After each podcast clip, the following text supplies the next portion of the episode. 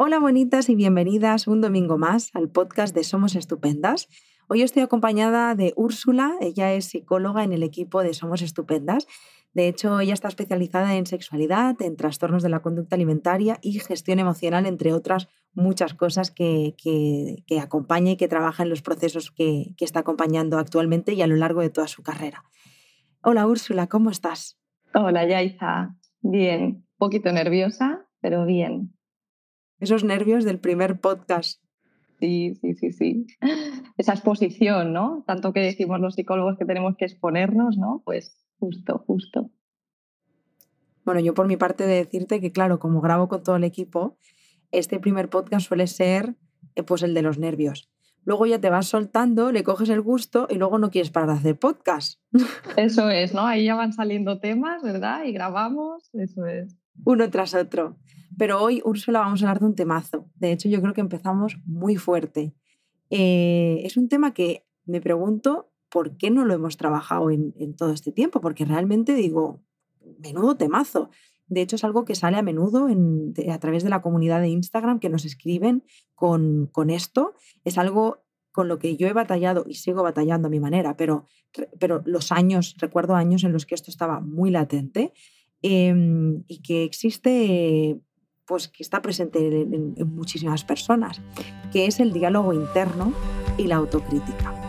Esa vocecilla que tenemos ahí, ¿verdad? Que nos dice cosas todo el rato y que nos hace mucho daño si no sabemos qué nos quiere decir realmente. Entonces, ¿qué te parece, Úrsula, si empezamos por el principio? ¿Qué, qué es esto del diálogo interno y la autocrítica?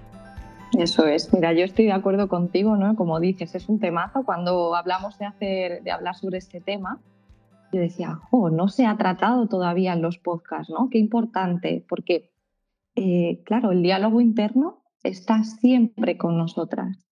Es algo que nos acompaña todo el día, ¿no? Durante todo el día está esa vocecita que nos habla, ¿no? Entonces, ¿qué es el diálogo interno? Pues es justo eso, ¿no? Son nuestros pensamientos, es la manera en la que interpretamos el mundo, ¿no? En la que nos hablamos a nosotras mismas también.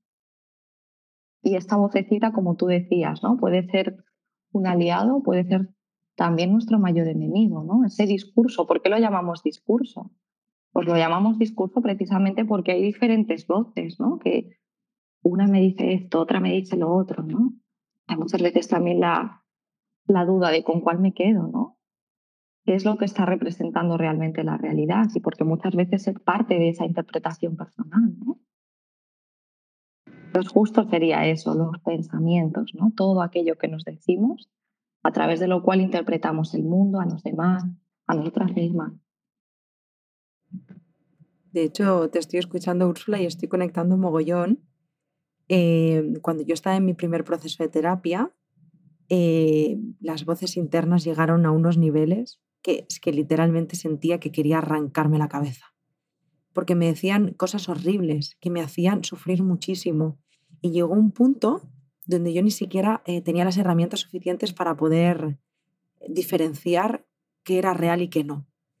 Em, porque me decía cosas tan feas que de hecho esto me, me, hace pensar, ¿por qué normalmente, igual me equivoco, ¿eh? igual, igual no estoy en lo cierto, pero al menos a mí me ha pasado así y los mensajes que recibimos van por ahí? ¿por qué esta voz interna, este, este autodiálogo es tan crítico con nosotras mismas? ¿Por qué es tan dañino? ¿De dónde nace esta voz? Justo, ¿no? Fíjate que muchas veces hablamos de estilos educativos, pero también tenemos que hablar de experiencias, ¿no? Es decir, qué experiencias me han llevado quizás a tener esta interpretación de la realidad, a decirme este tipo de cosas, ¿no? Entonces, surge justo de ahí, ¿no? Todo aquello que yo he ido recibiendo, quizás por cómo he ido recibiendo ese, ese diálogo, a lo mejor a través de la parte externa, ¿no? Cómo me hablaban mis padres, por ejemplo, ¿no? ¿Qué he visto yo en casa? ¿O qué experiencias he tenido a través de las cuales nace esa crítica, ¿no? Entonces decías, ¿por qué surge ¿no? esa crítica tan cruel muchas veces con una misma, ¿no? Y yo sí que te diría, fíjate que ahí... Em, claro, podríamos hablar de, autocrítica ¿no? y diferenciar cuál es la crítica que me está ayudando y cuál es la que no me ayuda nada, ¿no? porque de alguna manera me bloquea. ¿no? Y, podemos ver algunos ejemplos. imagínate un papá, una mamá, ¿no? Que, eh, bueno, pues eh, imagínate un peque haciendo sus deberes, ¿no? Y entonces este papá o esta mamá eh, tienen ahí un discurso de venga, es que no sabes hacerlo, ¿no? Es que eres tonto, siempre te pasa lo mismo, ¿no? ¿Qué va a aprender ese niño? Pues que seguramente no tiene herramientas para mejorar, ¿no? Se va a bloquear, va a estar en una posición de indefensión, ¿no? Entonces, muchas veces esa autocrítica, como tú decías, tiene esa voz más cruel, ¿no? Hacia una misma. Es que eres tonta, fíjate, siempre te pasa esto, ¿no? No te hacen caso. Y surge justo de ahí, ¿no? Entonces, me gusta que veamos también esas dos partes de, de esa crítica, ¿no? Esa crítica que nos ayuda a crecer y a cambiar y a plantearnos objetivos y esa autocrítica ¿no? tan destructiva, con ese diálogo tan cruel como tú decías. Te voy a poner un ejemplo, si te parece, Yaiza. Eh, Adelante. Quiero hacerte así como, como una pregunta. Eh, imagina una pareja, ¿no? En la que una de las dos partes tenga, tenga este discurso con la otra parte, ¿no? No sé si se te viene una palabra a la cabeza. Un discurso cruel, ¿no? Un discurso de crítica. Es que no sabes hacer nada. Es que todo te sale mal. ¿Te refieres a totalmente, digo, digo, si te refieres a qué veo yo desde fuera, violencia, 100%. Eso es, eso es, ¿no? Entonces, ese automachaque muchas veces lo llevamos dentro. Qué cruel, ¿verdad? súper cruel. De hecho, muchas veces reflexiono ¿no? sobre cómo podemos decirnos estas cosas a nosotras mismas, que son cosas que no se nos ocurrirían jamás decírselo a alguien que queremos. Es que no nos entra en la cabeza. Tal cual, tal cual, ¿no? Muchas veces con los demás, y además esto lo tenemos como muy trabajadito a veces, ¿no? Venga, expresar empatía, comprender, acompañar al otro, ¿no? oye, ¿qué ocurre conmigo? ¿no? Porque es que a lo mejor esto no se lo diría nunca a nadie. Porque me lo estoy diciendo a mí. Es lo que decíamos, ¿no? Tiene un origen, evidentemente. Pero el ser conscientes va a ser el primer paso, ¿no? Igual ya me estoy adelantando un poquito. Oye, ¿por qué? ¿No? Voy a reflexionar. Claro, que yo de hecho aquí me preguntaba Úrsula justamente esto de el origen. ¿Tiene eh, siempre un origen en la infancia? O sea, ¿es algo, de, algo que vamos construyendo a raíz de nuestra experiencia? O sea, quiero decir, a mí toda la vida, por ejemplo, me han dicho, tía, es que tú eres muy lista, la niña es muy lista, pero es que vaga. Yo he tardado 30 años en apuntarme a la universidad, en estudiar lo que realmente me apasiona. O sea, ahora feliz, orgullosa y emocionada, si es que me, me voy a emocionar ya, de estar estudiando psicología, porque no me sentía capaz, pero porque yo me había creído el cuento de que era una vaga y que no iba a ser capaz de hacerlo.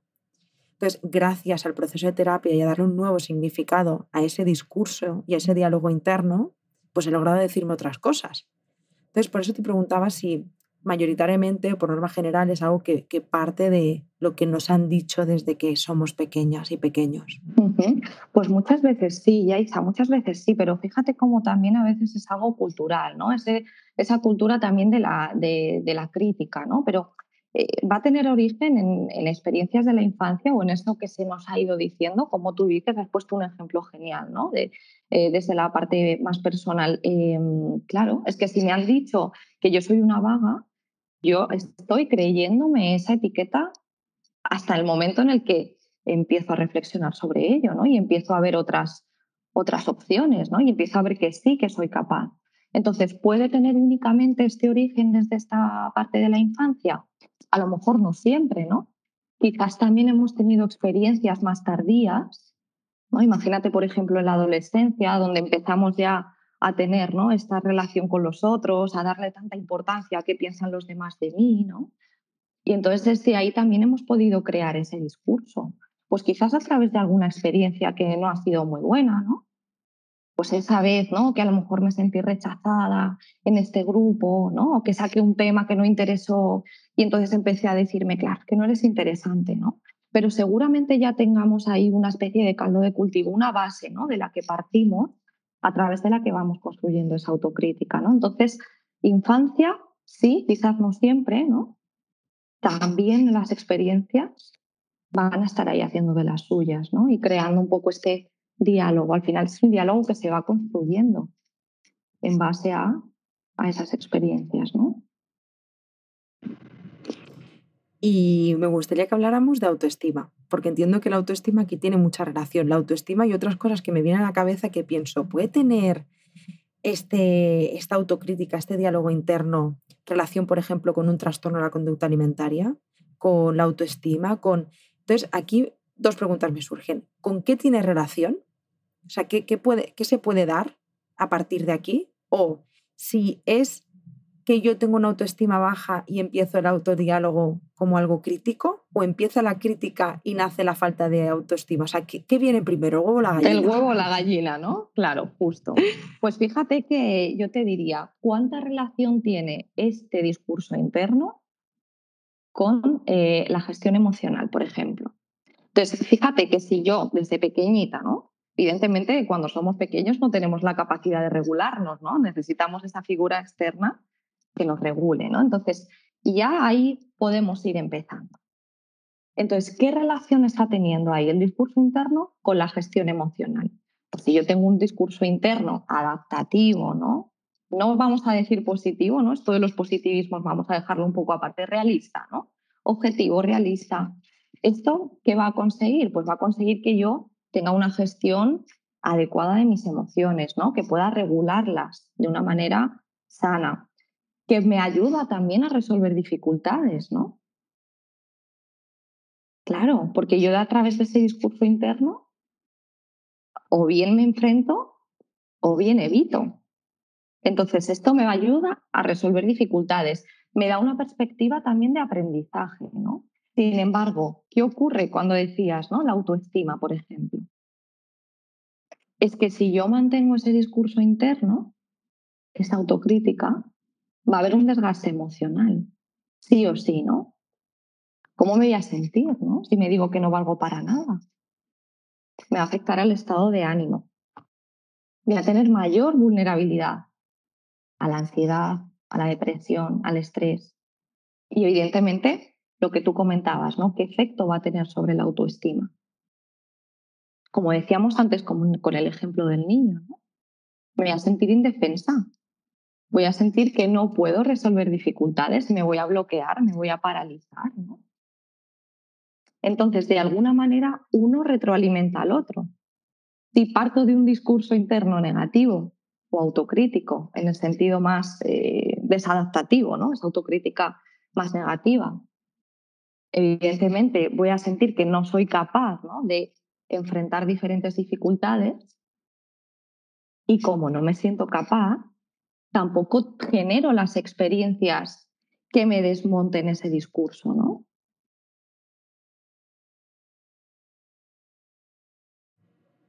Es como que al final se convierte en un reforzador, ¿no? O sea, es, pues es el mismo dilema que luego la gallina. Mm, todo, un poco todo se refuerza entre sí, se, sostiene, ¿no? Puede empezar por aquí o por ahí, por una razón o por otra, pero al final una alimenta a la otra. Y, más allá de la autoestima, em, e, ¿en, qué puede derivarnos eh, mantener este, este diálogo interno tan crítico y tan duro con nosotras mismas? Pues justo eso, ¿no? Nos puede llevar a un estado de mayor vulnerabilidad a sufrir ansiedad, a sufrir depresión, a sufrir un estrés desbordante, ¿no? Porque siento que no soy capaz a generar una autoestima que de alguna manera no es sana, ¿no?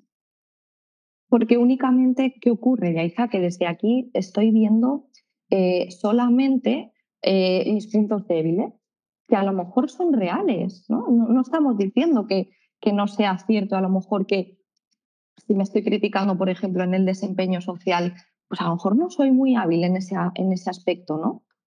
Pero tengo tantas otras cosas, tengo tantas herramientas para trabajar desde ahí, pero esto nos lleva a ese bloqueo, ¿no? Entonces podemos encontrarnos multitud ¿no? de dificultades que pueden surgir, como decíamos, que se van a retroalimentar, ¿no? porque al final tengo una visión como muy sesgada ¿no? de quién soy yo y de lo que soy capaz. Entonces no, no me puedo permitir a lo mejor ampliar y ver que soy muchas más cosas, ¿no? Como decíamos antes, como tampoco puedo generar esas experiencias, no puedo desmontar este discurso de una manera genuina y realista, ¿no? ¿Cómo me voy a decir que soy buena socialmente, ¿no? Es que tampoco puedo hacerlo de otra manera, ¿no? No he tenido una experiencia a lo mejor que me lo diga, o sí, pero no estoy pudiendo verlo. Seguramente cuando tú decías esta etiqueta de vaga, seguro que había un montón de experiencias que desmontaban eso. Pero no podías verla. Que esto, esto me lleva a pensar también que, que, probablemente muchas personas que nos estén escuchando lo piensen, que a mí me pasaba, me acuerdo que le decía a mi psicóloga una y otra vez, pero ¿qué es real de esto, no? O sea, ¿Qué de las cosas? Porque claro, yo le decía a mi psicóloga, no, tú no me entiendes, yo le decía, tú no me entiendes, pero es que esto que me pasa a mí es real. O sea, de verdad, pasar, transformar eso es súper difícil, porque te, lo has contado tantos años, entonces yo pienso, para la gente que nos está escuchando, ¿qué es real y qué no es real? ¿Cómo aprendemos a diferenciarlo? ¿Cómo, ¿De dónde sacamos herramientas para salir de, este bucle infinito. Los datos de Aiza únicamente, ¿no? Fíjate, tú decías, es que es real, claro, que me lo estoy creyendo, me lo estoy repitiendo, ¿no? Es algo que está conmigo. Y entonces, si es algo que está en mi mente, ¿no? Y que me está hablando desde ahí, ¿cómo no, va, cómo no voy a pensar que es real, ¿no? Evidentemente. O sea, al final, de hecho, la potencia que tiene el discurso interno es muy grande, porque, claro, hablábamos de qué nos llega de los demás, ¿no? Es que se ha visto que se activan las mismas áreas que en una conversación con otra persona. O sea, que es como si estuviera recibiendo ese discurso de otro, ¿no? ¿Qué haría si estuviese recibiendo este discurso desde la parte externa? Quizás ahí me es más fácil diferenciar si esto es real o no, si esto tiene que ver con los datos o no, pero tenemos que generar experiencias para eso, tenemos que exponernos a esos contextos, ¿no? Y ver realmente si está describiendo una realidad o no.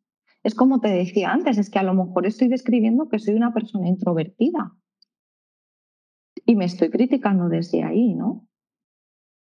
Y ahí es donde está lo cruel, porque quizás tengo que trabajar también la aceptación, ¿no? Ok, soy una persona introvertida, ¿vale? ¿vale?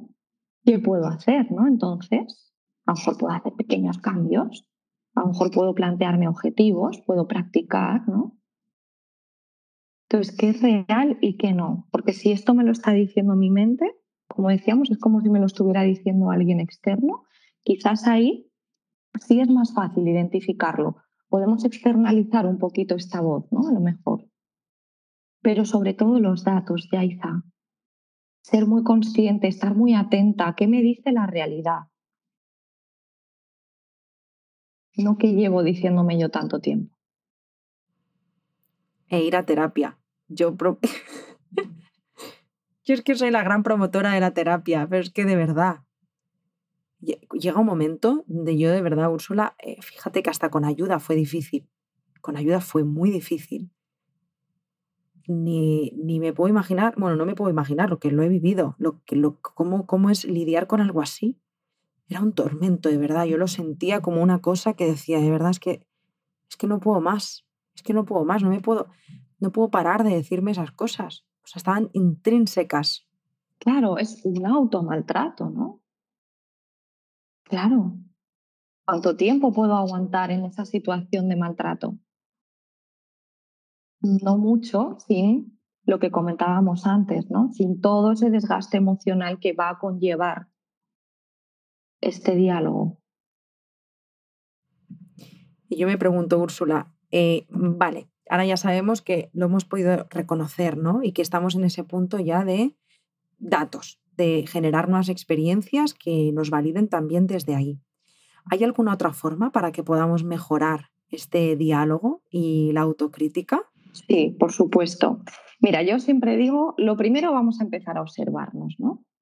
Tenemos que ver, a ver, ¿qué está ocurriendo? ¿no? ¿Qué me estoy diciendo? ¿En qué ocasiones ocurre esto? ¿En qué contextos? Ocurre en un contexto social, ocurre en un contexto laboral, ocurre en un contexto académico, ¿no? Entonces ahí reflexionar, identificarlo como tal, ¿no? Lo primero es darnos cuenta, ¿verdad? Ser conscientes. ¿Qué vamos a hacer después? Vamos a ver qué emociones aparecen por ahí, ¿no?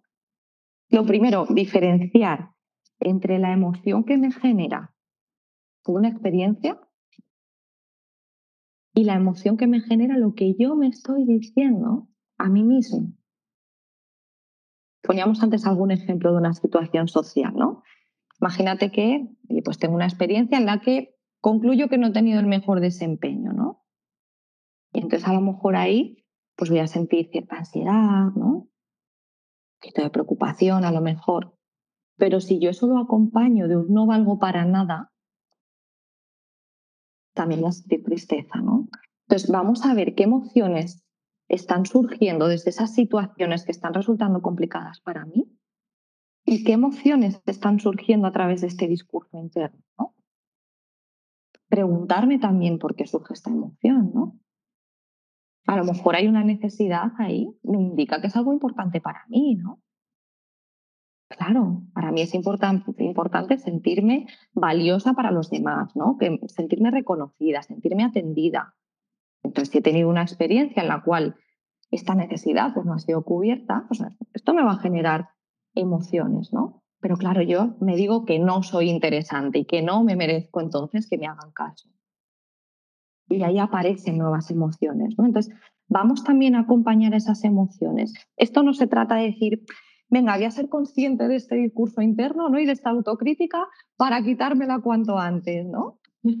También tenemos que permitirnos conectar con las emociones que nos están generando, porque nos están diciendo algo siempre lo decimos, ¿no? Pero me gusta insistir sobre esto. Las emociones nos transmiten un mensaje. Voy a expresarme empatía, ¿no? Es normal que me sienta así. Claro, esto es algo importante para mí. Claro, es normal, ¿no? Entonces, ¿cómo vamos a ir desmontando ese discurso, no? Vamos a ir a la parte como más, más práctica, ¿no? Ya he reflexionado sobre qué me estoy diciendo y en qué contextos aparece, ¿no? ok, pues, ¿qué podría decirme en esta situación? Que como te decía antes, ¿no? Aquí no se trata de positivismo y decir, guau, soy maravillosa, soy la mejor, porque seguramente ni siquiera me lo voy a creer, ¿no? Eso es lo primero. Entonces tampoco podemos partir de ahí, ¿no? Tampoco podemos partir de crear un discurso alternativo maravilloso que no me vaya a creer, ¿no? Voy a ir buscando datos, Puedo hablarme desde la aceptación en lugar desde la crítica, como decíamos antes, ¿no? Vale, entiendo que soy introvertida y que quizás me cuesta un poquito más desenvolverme en este ámbito, ¿no? ¿Qué puedo decirme que desmonte ese discurso? Al final se trata de tomar perspectiva, ¿no? Podemos ir identificando, por ejemplo, si estamos teniendo algún error de interpretación.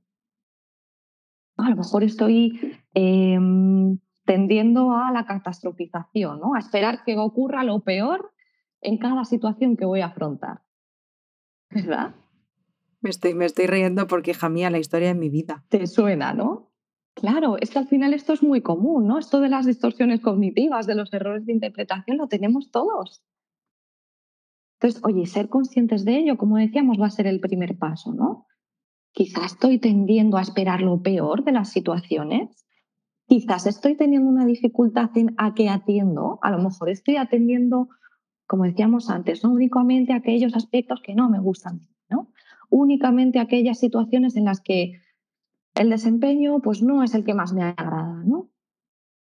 A lo mejor estoy atendiendo mucho a esta parte y teniendo solamente el foco ahí, ¿vale?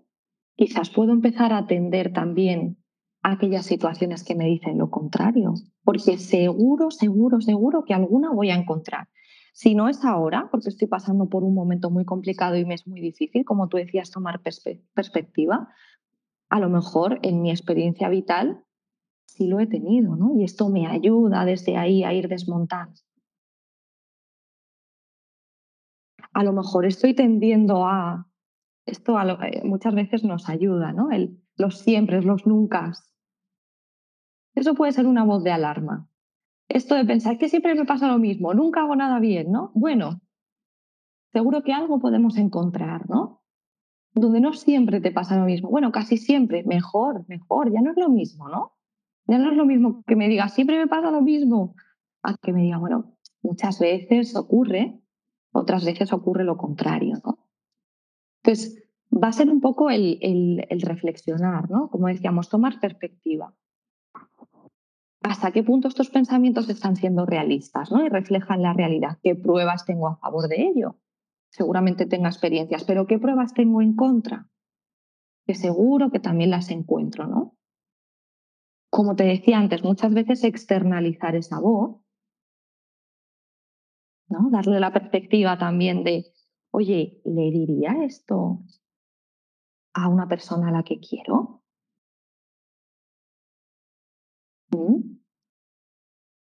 ¿Qué me ayudaría, por ejemplo, que me dijeran ahí? Reflexionar sobre cómo me está afectando también en la parte emocional, como decíamos, ¿no? ¿Qué emociones me genera? ¿Cómo está influyendo esto en mi estado de ánimo? ¿Me está haciendo sentir mejor? ¿Me está solucionando el problema? Como te decía antes, nos bloquea. Este discurso, esta autocrítica nos está bloqueando. Entonces, si hay algo que yo quiero cambiar, ¿no? desde esa autocrítica más positiva, más adaptativa, esta otra autocrítica o este otro discurso interno no me soluciona el problema. O como decíamos antes, ¿cómo está influyendo en mi conducta?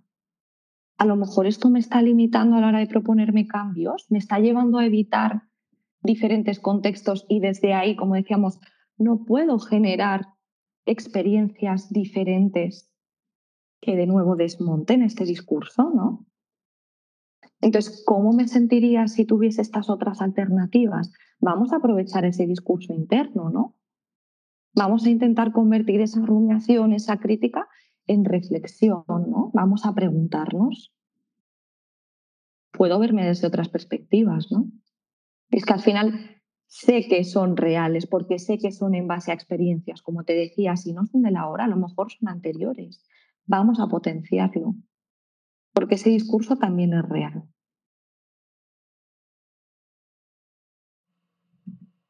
Qué maravilla. Yo estoy pensando todo el rato, Úrsula. Oro lo que acabas de decir, todo lo que acabas de compartir en este podcast. De hecho, me conecta con la Yaiza hace unos años.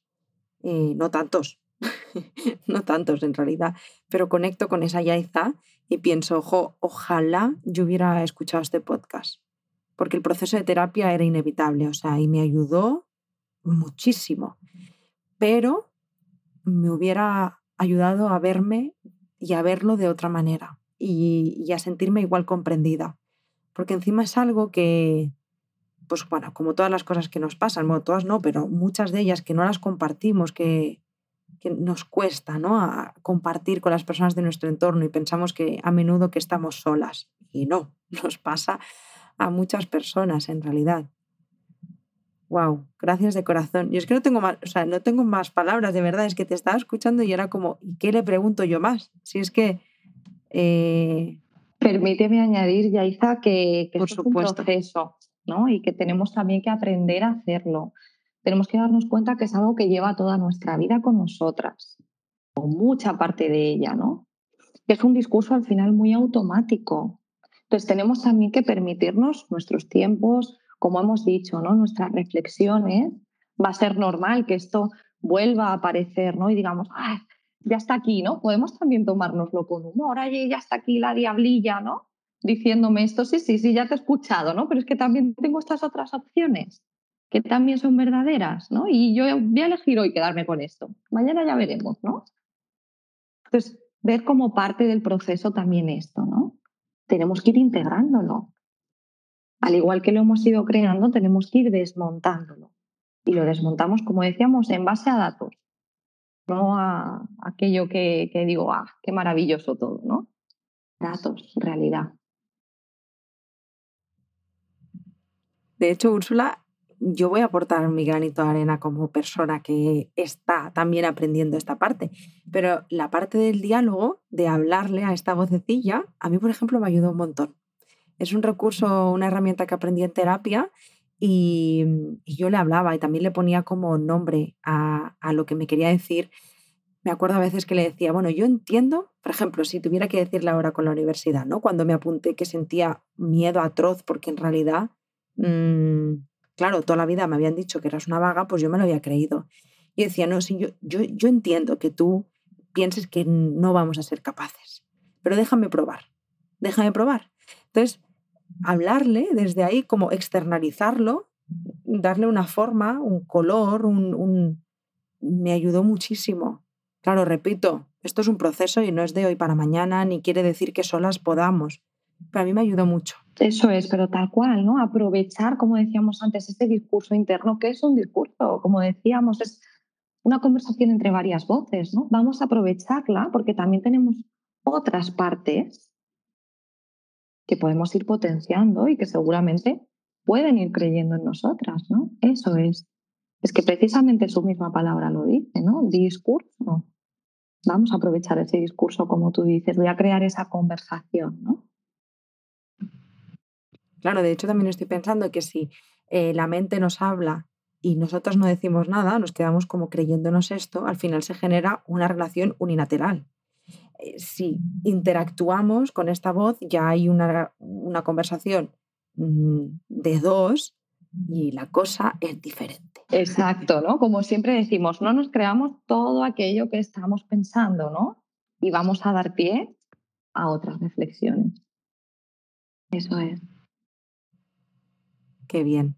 Jo, Úrsula, no sé si te apetece compartir algo más, algo que... Mira, voy a añadir un plus, si te parece, ¿no? Vamos a ir con un pasito más allá. ¿Qué hacemos después, no? ¿Desde dónde enfocamos a lo mejor esta parte de, de, responsabilidad, no? Porque hemos hablado ahí con mucho como de esa autocrítica más destructiva, pero ¿qué pasa con esa otra autocrítica, no? La que nos permite cambiar, la que nos pone en movimiento. Entonces, algo que yo trabajo mucho en sesiones eh, bueno, hacemos así como un repaso ¿no? de todas las áreas vitales, eh, donde incluimos trabajo, eh, área familiar, área de pareja, bueno, un poquito ahí de todo, ¿no? Entonces, entre estas áreas incluimos responsabilidades, ¿no? Entonces, quizás también desde ahí esto puede ayudarnos mucho, es decir, ¿qué responsabilidades quiero soltar o quiero coger? ¿Vale? Y oye, ¿en qué medida ¿no? estas situaciones en las que estoy siendo autocrítica conmigo, pues puede haber una responsabilidad de cambio? Voy a reflexionar también sobre ello, ¿no? Y voy a ver, oye, pues mira, voy a empezar a trabajar la responsabilidad, pues justo, ¿no? Lo que estamos haciendo hoy, de trabajar la autocrítica, pero la autocrítica que me destruye, ¿no? Ese diálogo en el que no me hablo nada bien, en el que me estoy maltratando ok, cojo esa responsabilidad, ¿no?